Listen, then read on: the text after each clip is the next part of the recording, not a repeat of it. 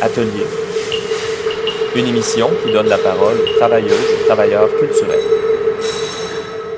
Please, I can't breathe. Je ne peux plus respirer.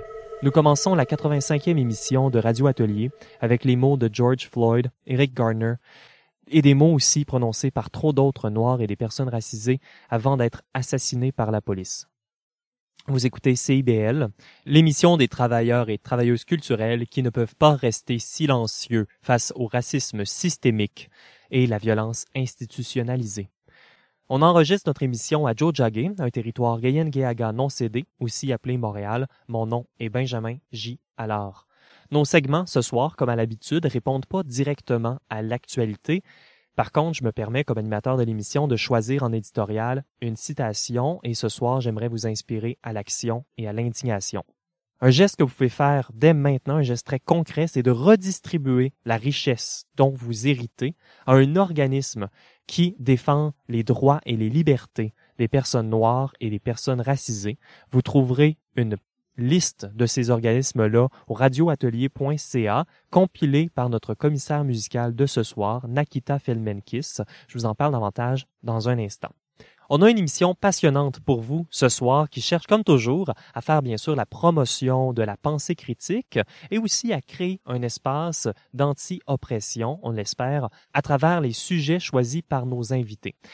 Vaguement, il va avoir le terme de l'air et de l'oxygène qui va pouvoir nous accompagner ce soir. On peut voir dans chacun de nos invités des liens, des connexions avec cette idée-là. D'abord, à l'entrevue, Michael Sergil nous parle de son travail, souvent suspendu dans les airs. Alors, le travail de Michael Sergil questionne l'identité culturelle à travers les matières fibreuses et le texte.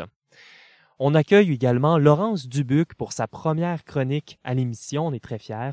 On se demande pour cette première chronique qu'est-ce que ça veut vraiment dire la précarité en art? Parce qu'on sait que l'air dans notre domaine est pas distribué également. À la commission politique, Milan Bernard imagine une exposition fictive qui aurait comme thème l'art et la guerre, un thème qui malheureusement est dans l'air du temps. Le commissariat musical ce soir a été fait par Nakita Feldman-Kiss. Nakita est une artiste et écrivaine queer aux origines mixtes. Elle travaille en installation vidéo et audio. Sa pratique utilise le conte comme lieu d'exploration de la mémoire où on construit nos mythologies personnel. Si vous voulez en apprendre davantage sur sa pratique, qu'est-ce qu'on veut dire par mythologie personnelle, le genre d'installation qu'elle crée, on vous invite vraiment à écouter notre émission numéro 35 le 4 mars 2019 où nous l'y recevons pour une entrevue. Alors à propos de sa sélection musicale qu'elle nous a donnée en avril, c'est important à mentionner, donc en avril on était vraiment avant la vague de manifestations actuelles, et elle nous disait cela. Je vais lire un petit texte qu'elle nous a écrit. Chaque samedi, à 11 heures, nous nous assoyons à l'étage de nos salons respectifs pour le brunch. On partage l'espace sur la plateforme numérique qui nous semble la plus pratique ce jour-là. Après avoir parcouru les détails de nos semaines, on fait une pause pour recueillir nos questions et on tire chacun trois cartes de tarot pour symboliser le présent, le passé et l'avenir. Aujourd'hui, Chacun de nos futurs est illustré par une épée, la famille associée à l'air, un élément invisible mais en constant mouvement autour de nous. Les épées sont à double tranchant, elles nous dirigent vers les changements et les défis, mais aussi vers le courage et la puissance. Elles peuvent apporter avec elles la clarté et la conscience. Si vous les laissez entrer, elles peuvent vous faire sortir du déni pour vous rapprocher de la vérité. Les épées peuvent vous apprendre beaucoup de choses, mais vous devez choisir de les laisser entrer. Alors on va commencer avec la première pièce, Think Too Fast de GFDR. C'est un album que Nakita a écouté en regardant la neige tomber à la fin mars. Et c'est une scène qui fonctionnait vraiment bien avec le petit puits qu'elle a dans son jardin, et elle était reconnaissante de cette scène qu'elle trouvait cohérente, comme une tempête de neige au printemps.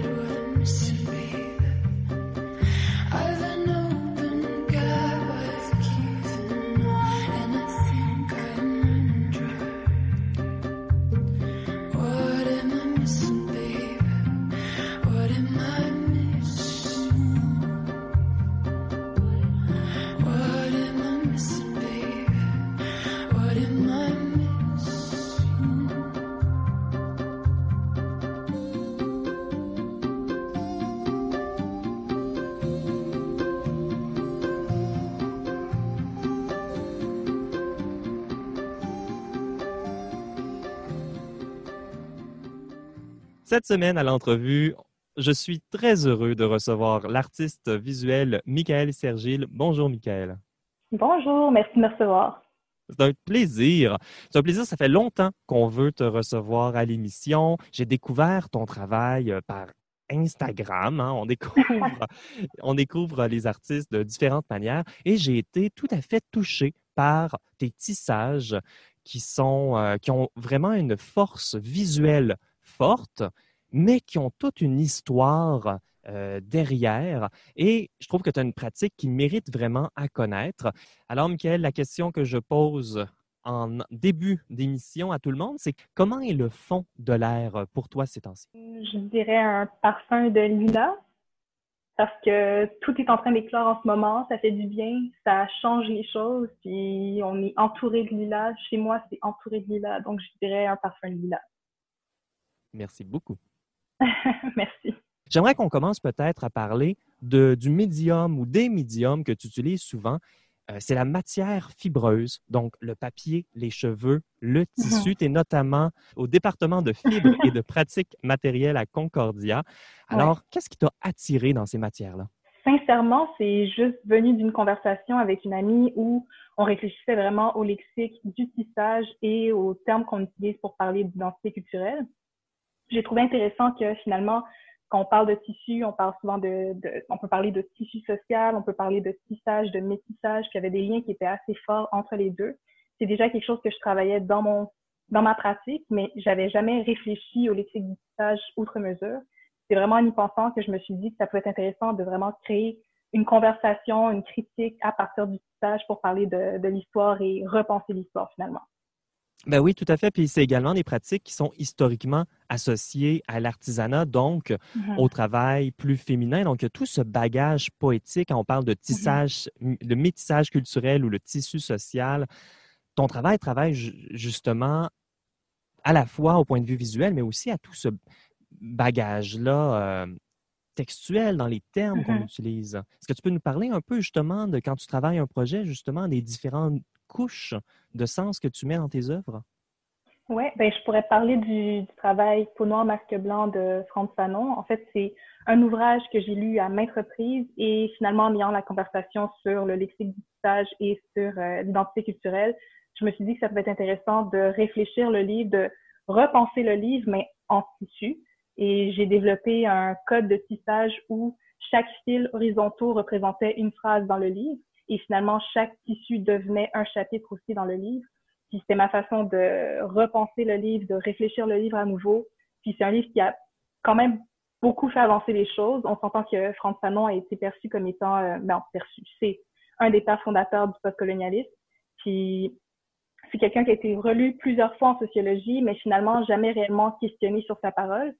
Puis moi, de mon côté, j'avoue que j'ai quand même une ben, j'ai tendance à chercher beaucoup plus à comprendre l'histoire des femmes noires plus qu'autre chose. Puis je trouve que c'est souvent une histoire qui est mise de côté. Puis j'ai réfléchi à euh, l'apport des femmes et la façon dont Fanon avait tendance à ben, mettre de l'avant ou ne pas mettre de l'avant les femmes dans, dans l'histoire. Et j'ai découvert une auteure grâce à ça. Puis j'ai pu pouvoir euh, développer vraiment un code de tissage qui suivait finalement toutes les personnes qui étaient citées dans le livre ou tous les discours qui étaient mis en avant ou qui n'étaient pas mis en avant aussi. Oui, la femme que tu as découverte, euh, on parle de Mayotte Capecia. Tu as d'ailleurs dévoué une œuvre par rapport euh, à elle. Est-ce que tu veux nous la présenter peut-être en quelques mots? Euh, oui, Mayotte Capecia, c'est une femme martiniquaise qui a commencé, ben, en fait, c'est une des premières femmes martiniquaises à avoir écrit un livre. Puis c'est un ouvrage qui mêle autofiction, donc c'est l'autobiographie et de la fiction, sauf que Fanon, en faisant sa critique, n'était pas au courant de tout ça et a vraiment fait une critique assez crue de l'ouvrage de Mayette Capessia qui s'appelle Je suis martiniquaise, où finalement c'est de parler de, de, son histoire, mais en y ajoutant des éléments de fiction. Donc, finalement, je trouve que c'est un ouvrage que c'est beaucoup de vulnérabilité, beaucoup de mise à nu, et oui, c'est un ouvrage qui était quand même partiellement problématique, mais le fait que Fanon ait fait une critique de son ouvrage l'a complètement silencié dans le monde littéraire. Puis j'ai trouvé que c'était quand même quelque chose d'assez injuste de se dire qu'un des premiers ouvrages écrits par une femme martiniquaise a été finalement juste silencié, complètement disparu du monde littéraire. Donc, pour moi, c'est une façon de repenser finalement l'histoire de Malade Capétia en ayant conscience du but aussi, en ayant conscience de la forme de l'ouvrage, en ayant conscience du fait que c'est pas nécessairement réel, puis c'est vraiment juste une question de comprendre les différentes couches qui sont dans l'ouvrage aussi. Et ton travail de tissage te permet d'une certaine manière aussi, et corrige-moi si je me trompe, mm. peut-être de mettre de l'importance ou mettre l'accent à certaines choses en, en mm-hmm. choisissant justement le fil, la matière à utiliser et à s'attarder vraiment au grain des choses d'une certaine manière. Oui, non, tout à fait. Euh, j'ai vraiment développé le code en fonction des termes qu'on utilise pour décrire les, les, gens. On a tendance à utiliser les termes noir et blanc pour définir deux types de peau, ben deux couleurs de peau différentes, mais finalement, on n'est jamais réellement ni noir ni blanc, c'est toujours des teintes de brun ou des teintes de beige. Puis j'ai trouvé que c'était... C'est une critique que j'en fais, mais j'ai pas nécessairement de réponse non plus à cette critique. Et je me suis dit que ça pouvait être intéressant de travailler ces couleurs dans le tissage et de vraiment utiliser les couleurs noires et blanches comme, euh, comme fil horizontal. Puis j'ai travaillé aussi sur euh, finalement le discours qui était, qui était porté. Si par exemple Fanon citait euh, un psychiatre blanc ou euh, une femme noire, j'allais changer la couleur du fil, mais j'allais aussi chercher à savoir qui était cette personne qui était citée et comprendre finalement le propos de la personne. Et si le propos était, selon moi, ça reste un travail très subjectif, mais si selon moi le propos est inclusif, le fil devenait plus petit et quand le, le propos n'était pas inclusif, le fil était plus large. Donc pour moi, déjà de penser à un fil plus grand, qui est plus large et plus petit, prend déjà une place différente dans le tissage et change aussi, euh, change aussi la donne. Alors, on explique depuis un peu le début de l'entrevue à quel point ton travail est intertextuel. Donc, il se base sur la relation existant entre plusieurs textes, mais il est aussi mm. intersubjectif. Donc, il s'intéresse aussi à la relation que développent certaines personnes entre elles. Et je serais curieux comment euh, tu définis ta propre euh, position également à travers ça. Est-ce que tu reviens souvent, tu dis souvent que tu n'as pas nécessairement de réponse par rapport à ça? Donc, je serais curieux, comment tu navigues en tant qu'artiste, ta propre position? Honnêtement, c'est une question que je me pose souvent, puis je me suis demandé est-ce que de repenser l'histoire en posant plus de questions, surtout je repense l'histoire dans, dans, dans Michael de 2018, Michael de 2020, puis déjà de se poser la question, de remettre en question ce qui a été fait, c'est aussi une réponse. De se poser les questions, c'est aussi des réponses selon moi. Puis je trouve qu'on a toujours tendance à se dire il faut répondre au lieu de juste écouter, réfléchir, remettre en question, remettre en avant, réfléchir à plusieurs. C'est vraiment ma façon de travailler. Je déteste avoir une position entièrement fixe. Pour moi, c'est aussi une position de se poser des questions. C'est aussi une position de mettre les choses en lumière. C'est aussi une position de juste pointer du doigt. Il y a telle, telle, telle chose qui était problématique à l'époque. Maintenant, on sait que c'est problématique. Qu'est-ce qu'on en fait? Et c'est un travail aussi qui prend du temps. J'adore avoir des conversations avec des artistes du textile parce que les questionnements ressortent. Le temps dans le studio pour faire ce tissage-là permet justement la réflexion. Est-ce que ce qui est quelque chose également que tu retrouves dans ta pratique, que le travail de la fibre te donne justement un espace pour réfléchir à ce genre d'enjeu-là? Parce que c'est long quand même, là, faire un tissage comparativement à d'autres pratiques. Hein. Ouais, non, définitivement. Ben, par exemple, pour le premier travail de tissage que j'ai fait avec Fanon, ça a été, oui, quand même beaucoup de réflexion parce que c'est un livre qui est quand même assez long, puis ça a été mon premier, premier ouvrage que j'ai codifié en entier. Et ça a été en fait assez lourd de me dire que il y avait autant de fils qui étaient larges. Parce que finalement, je faisais la, différence entre un discours qui est inclusif et un discours qui ne l'était pas en 2018. Puis j'ai réalisé à quel point j'utilisais des gros... J'ai probablement dévalisé euh, toutes les boutiques de, de, de, de, de, laine qui étaient autour et de coton qui étaient autour de Montréal, mais j'ai tellement utilisé de gros fils dans cet ouvrage que ça m'a surprise de me dire que c'est une référence connue. Puis finalement, en remettant la référence en question, on réalise qu'il y a quand même des problèmes, on réalise qu'il y a quand même des choses à à questionner. Il y a toujours des choses à questionner. Et, également, tu travailles sur ton prochain projet où tu vas inviter le public à questionner. Tu prépares une série d'ateliers avec euh, la Fondation dans le cadre de leur nouvelle exposition La diaspora et la peinture. Et je ne sais pas si, tu étais au courant, mais cette exposition-là va ouvrir euh, ses portes le 8 juillet. Content de, je suis content de le dire. Alors, tu travailles, donc c'est ton premier projet collaboratif où tu invites comme ça le public à partager. Tu cherches à créer mm-hmm. des liens. Est-ce que tu peux nous parler un peu de ton approche pour ce projet? Euh, oui, ben en fait, je me suis beaucoup intéressée aux comptines pour enfants. Puis moi-même, ayant découvert une comptine pour enfants haïtienne que mes parents ne m'ont jamais chanté, mais que leurs parents leur ont chanté étant plus jeunes, ils me l'ont chanté il y a peut-être quelques mois. Puis j'ai réalisé que la comptine avait des paroles quand même assez crues. C'était une comptine qui s'appelait Fillette Lalo, puis Fillette Lalo étant une référence aux euh, volontaires de la sécurité nationale. Bref, toute une grosse histoire, mais tout ça pour dire que c'était une chanson qui faisait lien à la violence politique qui se passait en Haïti durant, euh, durant la dictature des Duvaliers. Puis j'ai trouvé ça intéressant de me dire que finalement, une chanson pour enfants parle de choses tellement qu'un enfant ne peut pas comprendre finalement, qu'un enfant ne peut pas nécessairement réaliser que son parent est en train de lui dire fais attention parce qu'il se passe ci, il se passe ça dans notre pays.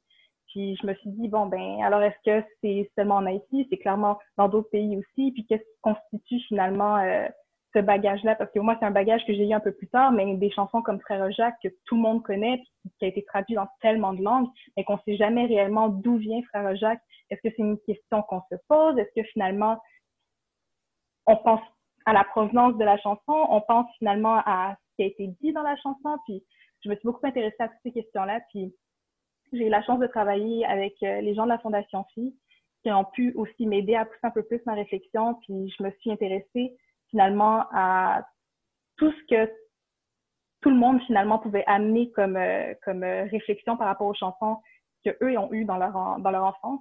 Puis si par exemple euh, on est de telle ou telle diaspora, puis qu'on a telle ou telle chanson, qu'on sait que ça fait partie de notre bagage culturel, mais qu'on sait pas finalement d'où vient la chanson, c'est aussi une réflexion à, à, à se poser. C'est quelque, quelque, chose qui, finalement, pour moi, c'est ça devient presque un travail d'archivage, un travail de, reconnaissance. Puis je me suis dit que ça peut être intéressant de, le travailler à plusieurs parce que c'est un phénomène qui arrive à beaucoup plus qu'une seule personne. Puis je me suis beaucoup intéressée aussi à encore une fois, au tissage, puis au fait de pouvoir imprimer les, les consignes pour enfants et travailler une technique de filage de papier pour pouvoir inviter le public à filer le papier ensemble et à tisser finalement toutes les consignes ensemble, puis créer une nouvelle interprétation, puisqu'on réalise finalement que bien des consignes viennent de plusieurs autres pays et qui ont été des, des réinterprétations continuelles de, de, ce que, de ce que ça avait été initialement. Oui, parfois il y a des comptines avec des propos euh, politiques à même mm-hmm. les paroles, mais mm-hmm. le fait qu'on chante une chanson plutôt qu'une autre, ça a un poids politique mm-hmm. aussi donc euh, dans, dans, les, dans les types de chansons qu'on peut trouver dans, dans, une certaine culture. En fin d'entrevue, on voulait également parler d'un organisme parce que, Michael, euh, tu n'es pas seulement une artiste, tu n'es pas seulement non plus une personne qui fait des ateliers avec le public, mais aussi une travailleuse culturelle. Et euh, tu fait partie de l'organisme Nigra Juventa. C'est, euh, ça veut dire jeunesse noire en latin et je lis la description de votre site Internet. C'est un organisme à but non lucratif et une plateforme décoloniale franco-canadienne qui s'intéresse aux narrations des communautés afro-descendantes. Tu fais partie de l'organisme depuis 2016 et je me demandais pourquoi tu trouvais que c'était important de t'impliquer avec cet organisme-là. Est-ce que tu peux nous présenter un peu peut-être de cet angle-là? Euh, oui, ben, petite rectification, je fais partie de, de l'organisme depuis 2018. Ça a été ah. fondé en 2016 par Diane Vistal, mais j'ai rejoint un petit peu plus tard.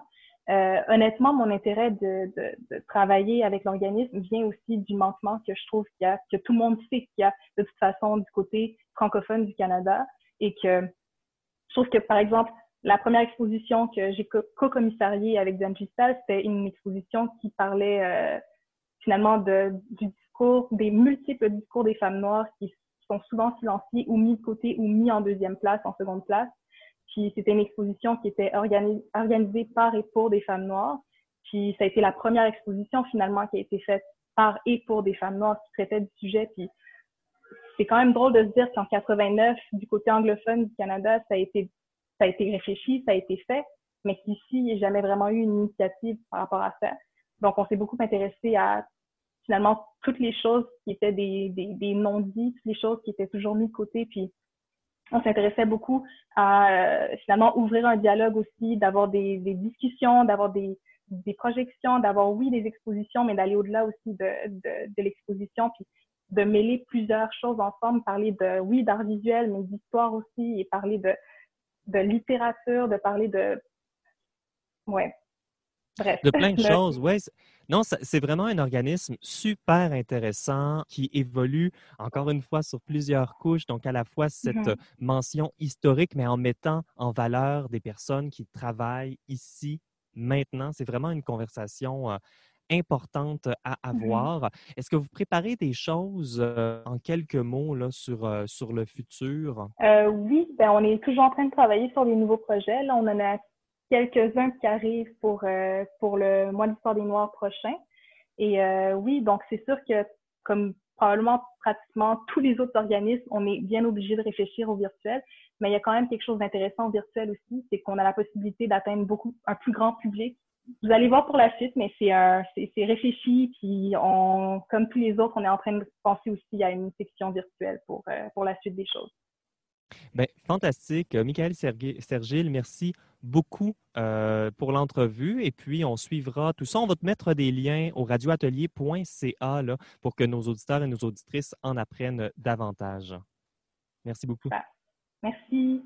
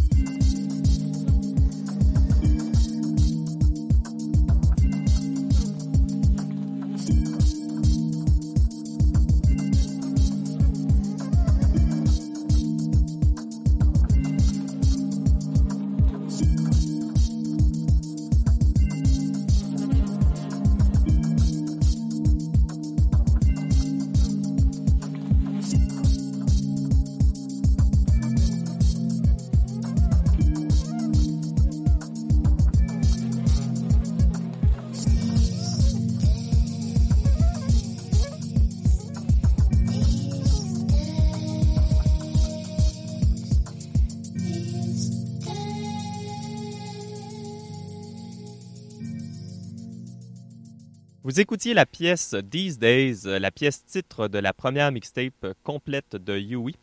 Nakita Feldmankis là, a entendu un jour que sa musique était décrite comme suscitant de l'admiration et elle pense que c'est une excellente description. Pour sa première chronique à l'émission, nous sommes très heureux d'accueillir Laurence Dubuc. Bonjour Laurence. Bonjour Benjamin. Laurence, tu es candidate au doctorat en relations industrielles à l'Université de Montréal et tu t'intéresses au travail des artistes. Ta chronique va justement parler de ça. Alors, on utilise l'adjectif précaire pour parler du travail d'artiste. C'est peut-être même le premier adjectif qui nous vient en tête. Euh, Qu'est-ce que ça veut dire vraiment, ça, la précarité? Bien, en fait, ce qu'on observe, c'est que dans le secteur des arts et de la culture, il y a vraiment une normalisation de la précarité du travail, si bien qu'on ne va jamais vraiment demander aux gens ce qu'ils entendent par là quand ils utilisent le terme. Quand on le fait, pourtant, on se rend compte assez vite que ça ne veut pas dire la même chose pour tout le monde. Et euh, c'est assez important. C'est important pourquoi? Ben, premièrement, parce que euh, il faut être capable de cerner la précarité dans toute sa complexité. Puis deuxièmement aussi parce que se questionner sur qu'est-ce que ça veut dire, c'est vraiment une étape qui est cruciale, puis qui va vraiment précéder le développement de n'importe quel type de stratégie qui vise à améliorer les conditions de pratique. C'est vrai, puis si on ne demande pas vraiment aux artistes qu'est-ce qu'ils veulent dire par précarité, hein, on, peut, euh, on peut oublier euh, certains, euh, certains types, certaines pensées, certaines conditions même. Euh, ça, c'est une première chose qu'on peut faire, mais il y a également euh, dresser un portrait invisible, pas, pas un portrait invisible, mais un, un portrait historique de, de ce que la précarité euh, veut dire. C'est ce que tu veux faire avec nous aujourd'hui aussi. Oui, euh, en fait, toi, est-ce que tu sais d'où ça vient le mot euh, précarité? Je, je le sais un peu, mais je te laisse me le dire, euh, Laurence. Ben, le mot précarité, en fait, ça vient du latin precarius, et puis ça signifie ce qui est obtenu par prière. Donc, ça renvoie vraiment euh, à quelque chose qui a un caractère euh, incertain ou quelque chose euh, qu'on va dire qui n'est pas garanti. sur le plan de l'utilisation du mot, on voit que historiquement, dans le fond, avant les années 70, on va utiliser le mot précarité de manière vraiment interchangeable avec le terme pauvreté. Et ça, c'est vraiment important de le situer dans le contexte de l'époque. Donc, avant les années 70, on est euh, dans la période qu'on appelle en Amérique du Nord, donc les 30 glorieuses. Hein? Euh, on est en plein emploi. On a vraiment des politiques économiques et sociales qui sont euh, très progressistes pour l'époque. Et puis, on a une classe moyenne qui est vraiment en expansion. Ça, on l'oublie souvent. qu'il y avait des politiques très progressistes là, avant les années 70. Oui, puis on y revient souvent, en fait, euh, en ce moment avec la crise de la COVID. Là, euh, les politiques keynésiennes, on en parle effectivement vraiment souvent euh, comme moyen de relance. Et puis, dans le fond, ce qu'on voit par rapport à, l'utilisation du mot précarité, c'est qu'à partir des années 80, bien évidemment, la game du marché, marché du travail, elle change complètement. Puis on assiste vraiment à ce qu'on appelle la flexibilisation des marchés du travail et de l'emploi. Donc, à partir de ce moment-là, euh, ce qu'on fait, c'est qu'on va utiliser le mot précarité pour référer, dans le fond, à l'augmentation des risques économiques et sociaux euh, qui touchent différentes catégories de travailleurs euh, qui sont de plus en plus nombreuses. Donc, c'est pas que ça veut dire qu'on abandonne complètement les liens du mot avec la pauvreté, mais il y a vraiment un déplacement de sa signification vers le concept ou la notion de risque. Donc, à partir de ce moment-là, on va observer qu'il y a de plus en plus de personnes qui sont en situation de précarité sans nécessairement être dans une situation de pauvreté. Puis ça, ça, ça nous amène vraiment à l'idée que le travail artistique est par nature incertain. Là, on a besoin d'un contrat ou d'un acheteur ou même d'un mécène, parlant d'incertitude. Ça, c'est une autre dimension de la précarité. Absolument. Puis euh, l'intermittence du travail d'artiste, comme tu le dis, c'est vraiment... Euh, une caractéristique inhérente au travail. Hein. L'intermittence, ça signifie vraiment des périodes euh, d'alternance entre des périodes, dans le fond, euh, d'emploi ou des périodes de travail avec des périodes de non-travail. Et ça, c'est vraiment une dimension centrale de la précarité et c'est lié évidemment à la quantité de travail qui est disponible sur le marché. Ce qu'on sait, c'est que dans les pays industrialisés, euh, depuis les années 80 à peu près, on voit vraiment un débalancement euh, entre l'offre de travail puis la demande de travail. C'est-à-dire que beaucoup d'artistes pour le nombre de consommateurs sur le marché privé. Euh, on peut s'attendre réalistement en ce moment à ce que la crise de la COVID, hein, comme on s'attend à une récession euh, économique, elle va exacerber cette situation de débalancement-là évidemment, avoir accès à des opportunités de travail euh, rémunérées et voir l'augmentation de ses revenus, ça va ensemble. Sauf qu'au-delà de la quantité de travail, il y a aussi la question de la qualité de travail qui rentre en ligne de compte. Est-ce que le travail est rémunéré? Est-ce que le travail est accompagné de formes de protection sociale? Et en fait, ce qu'on voit, c'est que dans les arts visuels, il y a tellement de pratiques artistiques qui exigent un niveau très, très élevé de dépenses que ce sont souvent les artistes, eux et elles-mêmes, qui vont être les subventionnaires les plus importants du secteur parce qu'ils travaillent vraiment souvent gratuitement. Mais est-ce que la précarité, c'est seulement relié à des dimensions du travail et de l'emploi? Bien, ça, c'est vraiment une bonne question, euh, surtout dans le contexte actuel où est-ce qu'il euh, y a des millions de personnes euh, qui se sont retrouvées sans emploi. Évidemment, euh, dans une société capitaliste, si on n'a pas de revenus et puis qu'on n'est pas éligible, dans le fond, à l'assurance emploi, ben on se retrouve dans une situation précaire parce qu'on n'a pas les fonds euh, nécessaires pour couvrir nos besoins de base, se loger ou se nourrir. Par contre, la précarité, c'est pas quelque chose qui peut s'apprécier autrement qu'à l'intersection de la sphère du travail puis des autres sphères de la vie. Hein. Le niveau de précarité euh, qu'une personne va rencontrer, elle va, euh, il va dépendre de sa configuration de vie à cette personne-là, puis des ressources auxquelles elle va avoir accès à la fois à l'intérieur puis à l'extérieur du monde du travail. Mais oui, puis considération de vie, on, peut parler avoir ou non un enfant, par exemple, une maladie, des choses comme ça. Parlant de maladie, on va parler un peu de COVID euh, un peu plus, mais ça, ça va être après une courte pause. Euh, courte pause, Laurence Dubuc. En deuxième partie d'émission aussi, on a Milan Bernard et la commission politique. Vous êtes de retour à Radio Atelier, l'émission sur les arts de recherche et la recherche en art en direct du CIBL 101.5 Joe Jagger, Montréal. Mon nom est Benjamin J. Allard et vous pouvez visiter le radioatelier.ca pour nous réécouter ou en apprendre davantage sur les sujets qu'on a traités en ondes. Radio Atelier est aussi sur votre application balado préférée et on vous invite, on vous demande de partager vos meilleurs moments, vos meilleures émissions. Ça nous aide beaucoup. On retourne avec la chronique de Laurence Dubuc. On parle pour cette première chronique de précarité. Alors, le milieu culturel a été déstabilisé hein, par la pandémie de la COVID-19. Le gouvernement canadien a même mis de l'avant la PCU, la prestation canadienne d'urgence. C'est un peu comme une espèce de revenu minimum garanti, hein, Laurence. Qu'est-ce que tu en penses de cette politique-là? Bien, en fait, je pense que c'est une avenue qui est très intéressante pour les artistes, particulièrement parce que euh, on sait que euh, dans euh, les pratiques artistiques, il y a vraiment un, grand nombre d'activités qui sont complètement inhérentes, comme les activités de recherche, par exemple, et qui ne sont pas des activités qui sont rémunérées. Les artistes, comme plein d'autres types de travailleurs et travailleuses autonomes, n'ont pas accès ou ont très, très difficilement accès euh, à, euh, par exemple, l'assurance emploi. Donc, quand on parlait de précarité tantôt et qu'on discutait du fait que ça renvoyait à l'incertitude, ben nécessairement l'amélioration du travail, ça renvoie euh, avant tout à une sécurisation des trajectoires. Maintenant, la question que génère dans le fond euh, la COVID, là, la grande question avec un grand G, c'est est-ce que cette sécurisation-là, elle doit continuer à se baser sur la contribution euh, des travailleurs au marché du travail en tant que salariés, OK, ce qui exclut de facto les artistes qui sont des travailleurs autonomes en grande majorité, ou est-ce qu'on revoit complètement le système pour que la sécurisation des trajectoires, elle s'attelle vraiment à protéger toutes les personnes peu importe cette contribution-là, qui de toute manière est assez réductrice des différentes manières dont on peut contribuer à la société. Ce qu'on peut dire, par contre, c'est qu'au Canada, euh, la crise de la COVID et la PCU, donc la réponse gouvernementale, elles ont euh, toutes les deux montré que le système, sous sa forme actuelle, il ne fonctionne pas pour une énorme partie euh, de travailleurs, euh, dont les artistes. Donc ça, c'est super intéressant à, voir, justement, salariés, travail autonome et tout ça. Mais même au, sein même du milieu des arts, les situations sont, sont très différentes, c'est difficile à les comparer.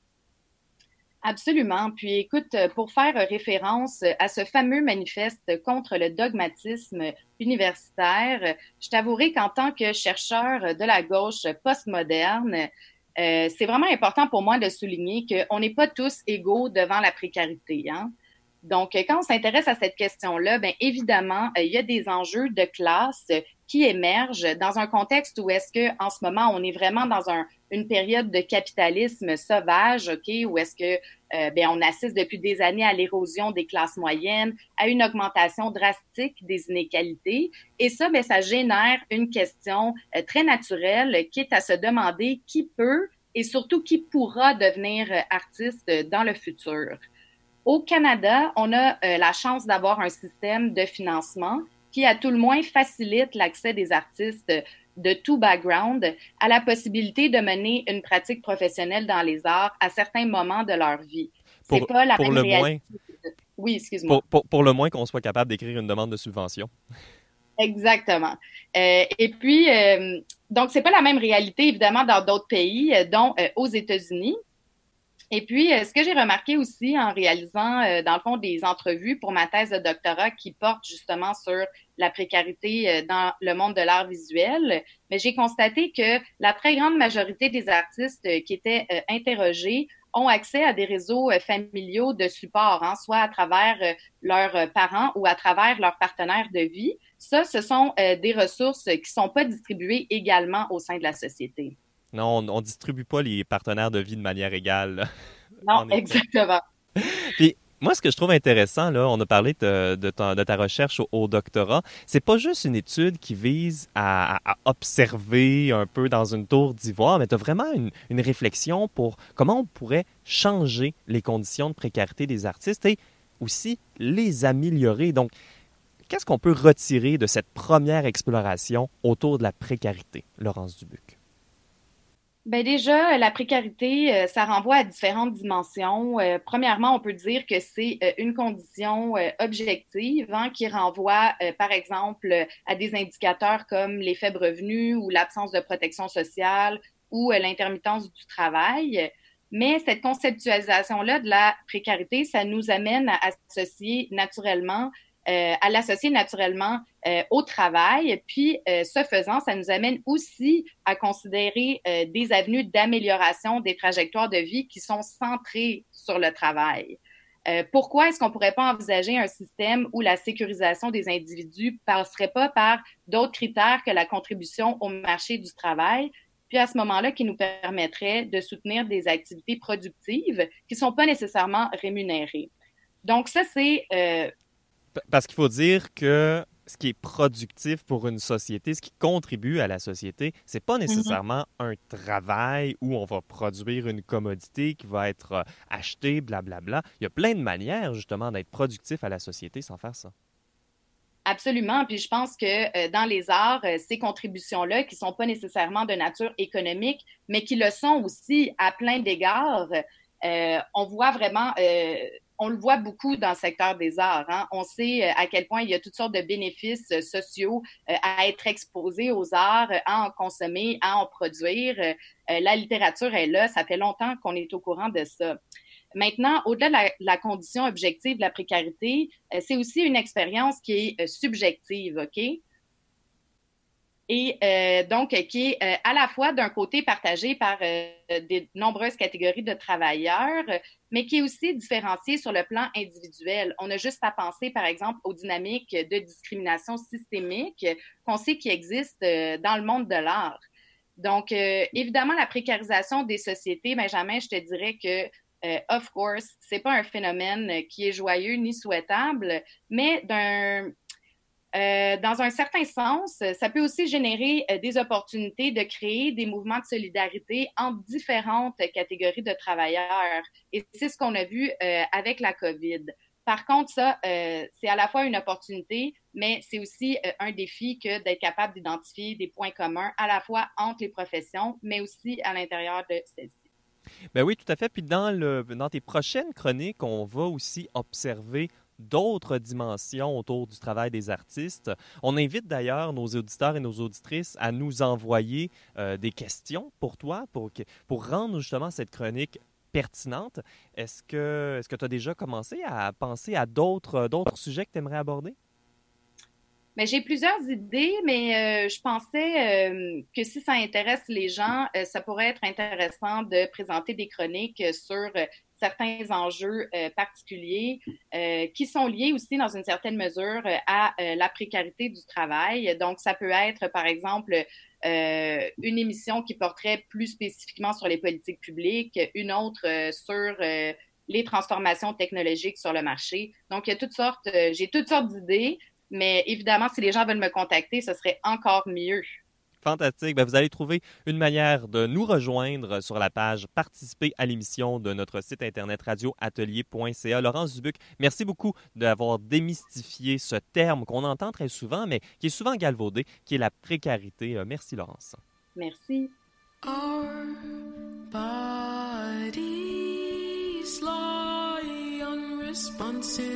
but kind. It was a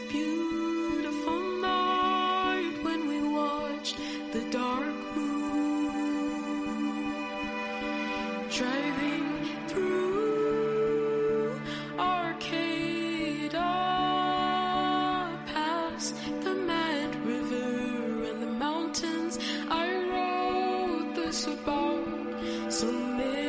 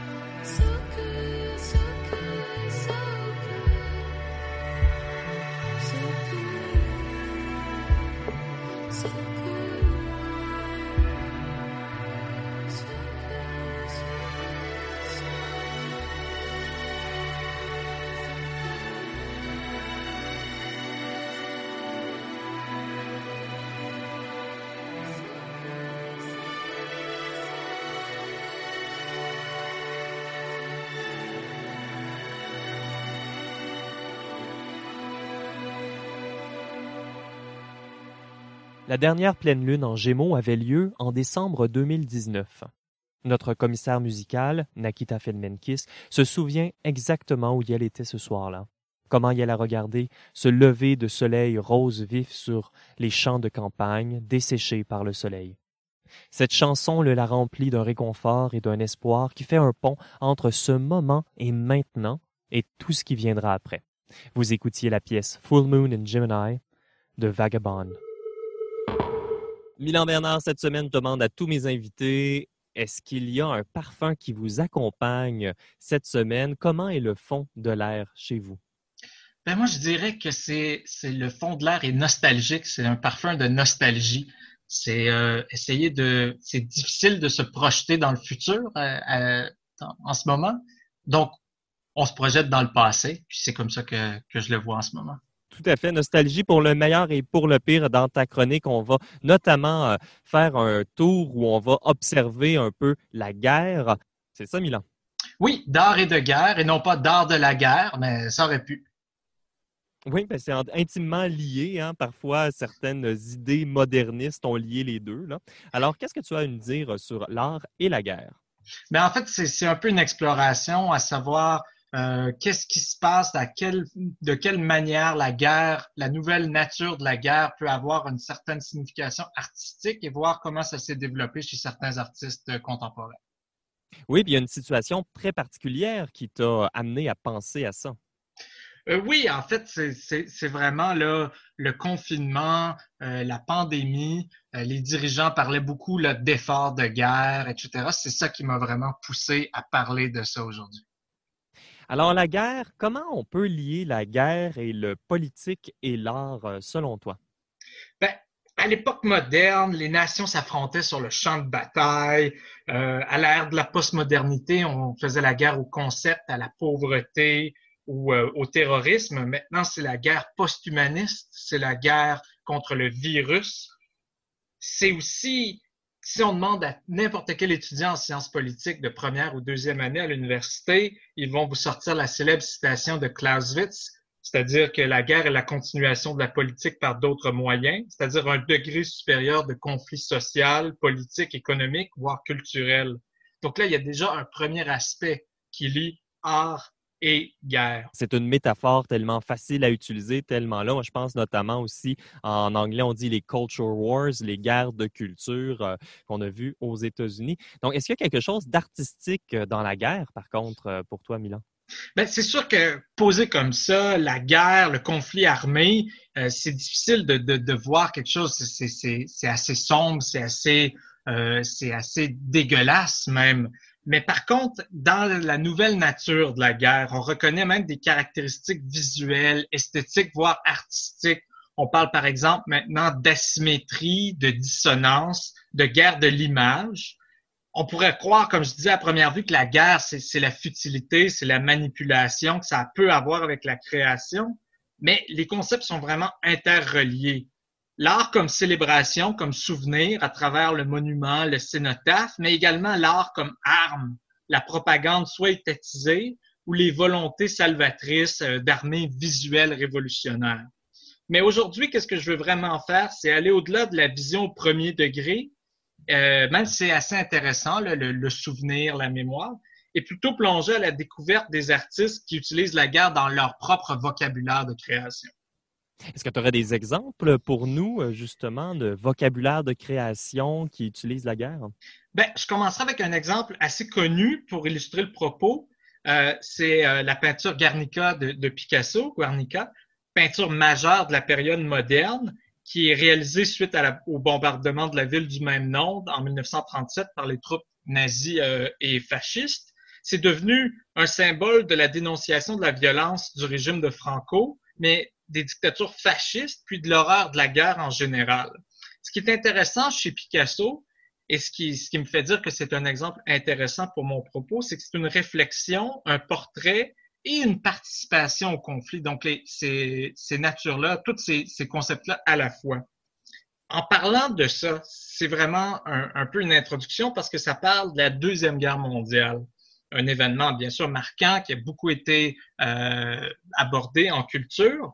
Mais la Deuxième Guerre mondiale, au niveau historique, ce qui est intéressant, c'est qu'elle va brouiller les cartes après le pacifisme de l'entre-deux-guerres, où on croyait que la manipulation des masses par la guerre, c'est un phénomène du passé qui allait être révolu.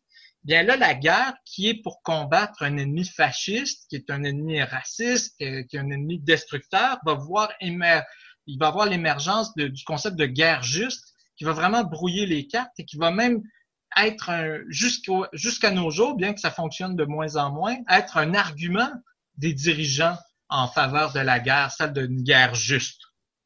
Ben oui, on, a même Bush là qui a ramené dernièrement euh, euh, There's us, there's them, hein, le clivage entre nous et les ennemis, et puis que Dieu nous permet de lancer la guerre. Je pense la guerre contre la terreur, qui est un concept un peu étrange. On est presque en croisade là. Mais pour donc justement pour revenir à l'époque contemporaine, qu'en est-il aux, artistes là de nos jours?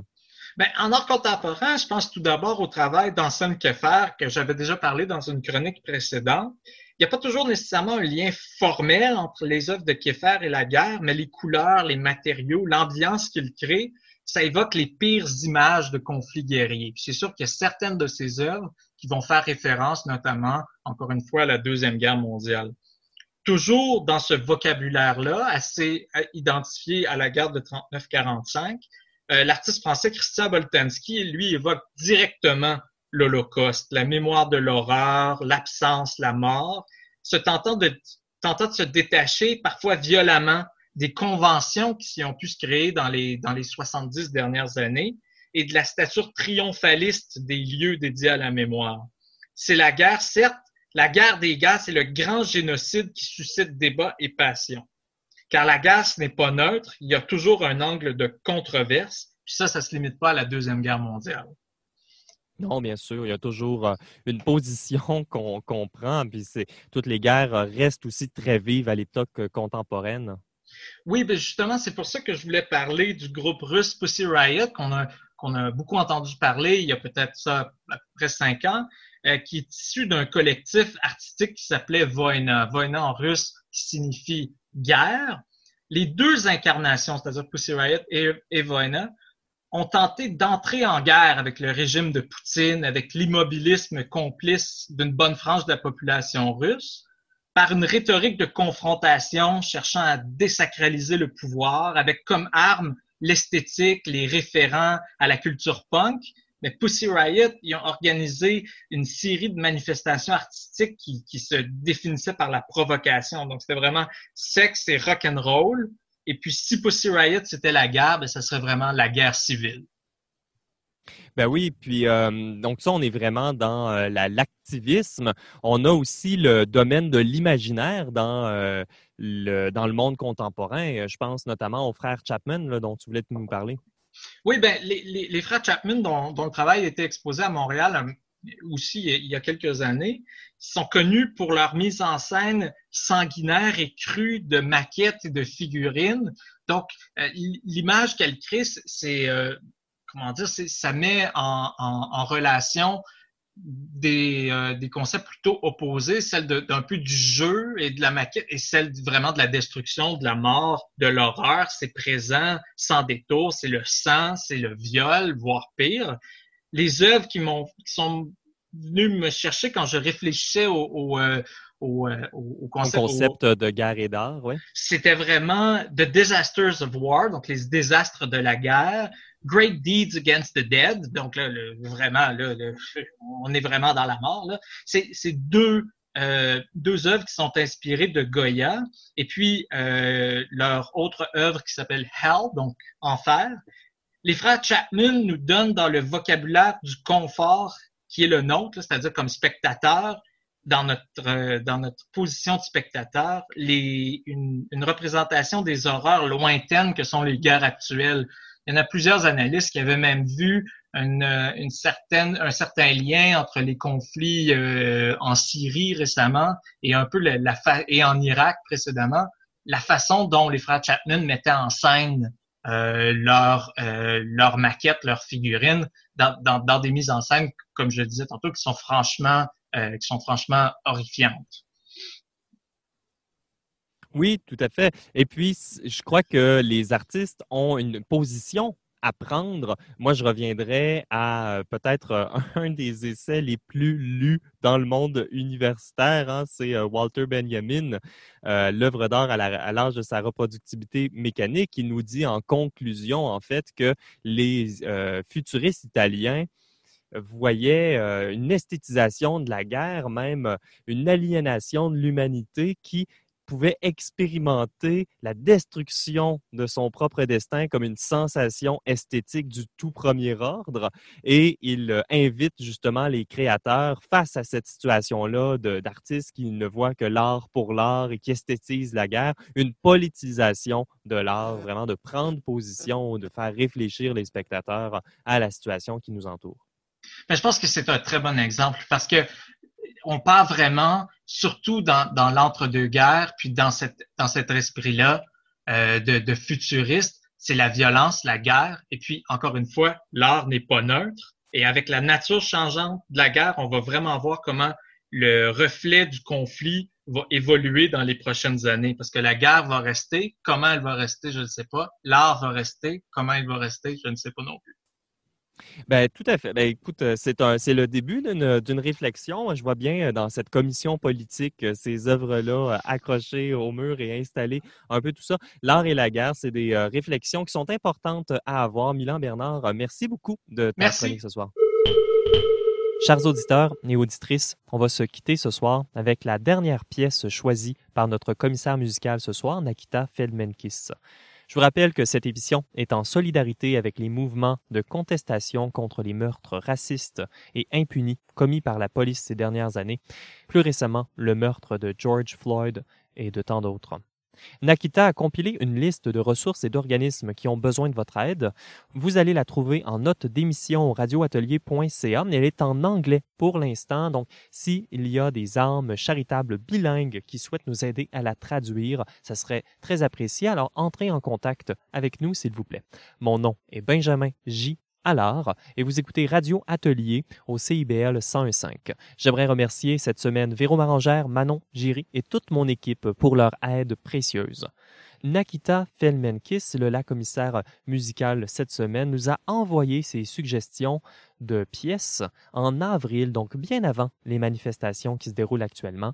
Cette dernière pièce prend une drôle de connotation quand même en cette époque trouble Personnellement, je l'interprète comme un rappel qu'on doit aussi prendre soin de nous malgré la colère ou la peine. Je vous invite à faire votre propre interprétation de la pièce, de l'exercice plutôt. Alors, box breathing ou la respiration profonde, c'est une technique de relaxation simple qui nous aide à ramener la respiration à un rythme normal, qui dégage l'esprit, détend le corps et améliore la concentration.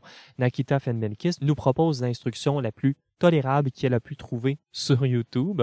Alors, on va écouter euh, l'exercice de box breathing d'Abby Carver. Sur ce, je vous souhaite de passer une très belle semaine. On se retrouve la semaine prochaine pour une prochaine émission de Radio Atelier. This technique is practiced by Navy SEALs in their training to help them deal more capably with highly stressful events. Learning to focus on your breath helps to clear the mind and increases your capacity for concentration. Close your eyes. Inhale, sit up tall, lengthen your spine and neck. Exhale, draw your shoulders back and let all the air out. Let's begin. Seal your lips and inhale through your nose for the count of five. One, two, three, four, five. Hold your breath for the count of five. One, two, three, four, five. Exhale for the count of five. One, two, three, four, five. And hold the breath out for the count of five. One, two, three, four, five. Let's repeat that three more times. Inhale, two, three, four, five. Hold, two, three, four, five. Exhale, two, three, four, five. Pause, two, three, four, five. Continue for two more cycles, counting in your head. Inhale, breathe fully, and allow your belly and chest to expand. Hold.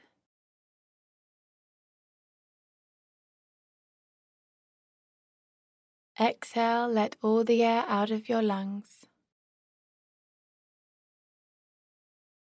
And hold.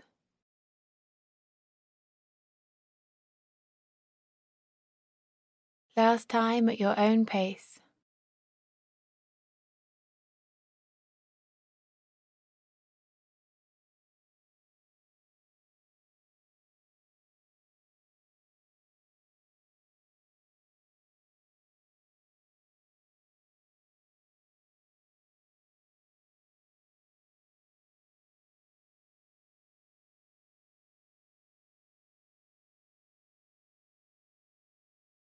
Let your breath return to its natural rhythm and open your eyes.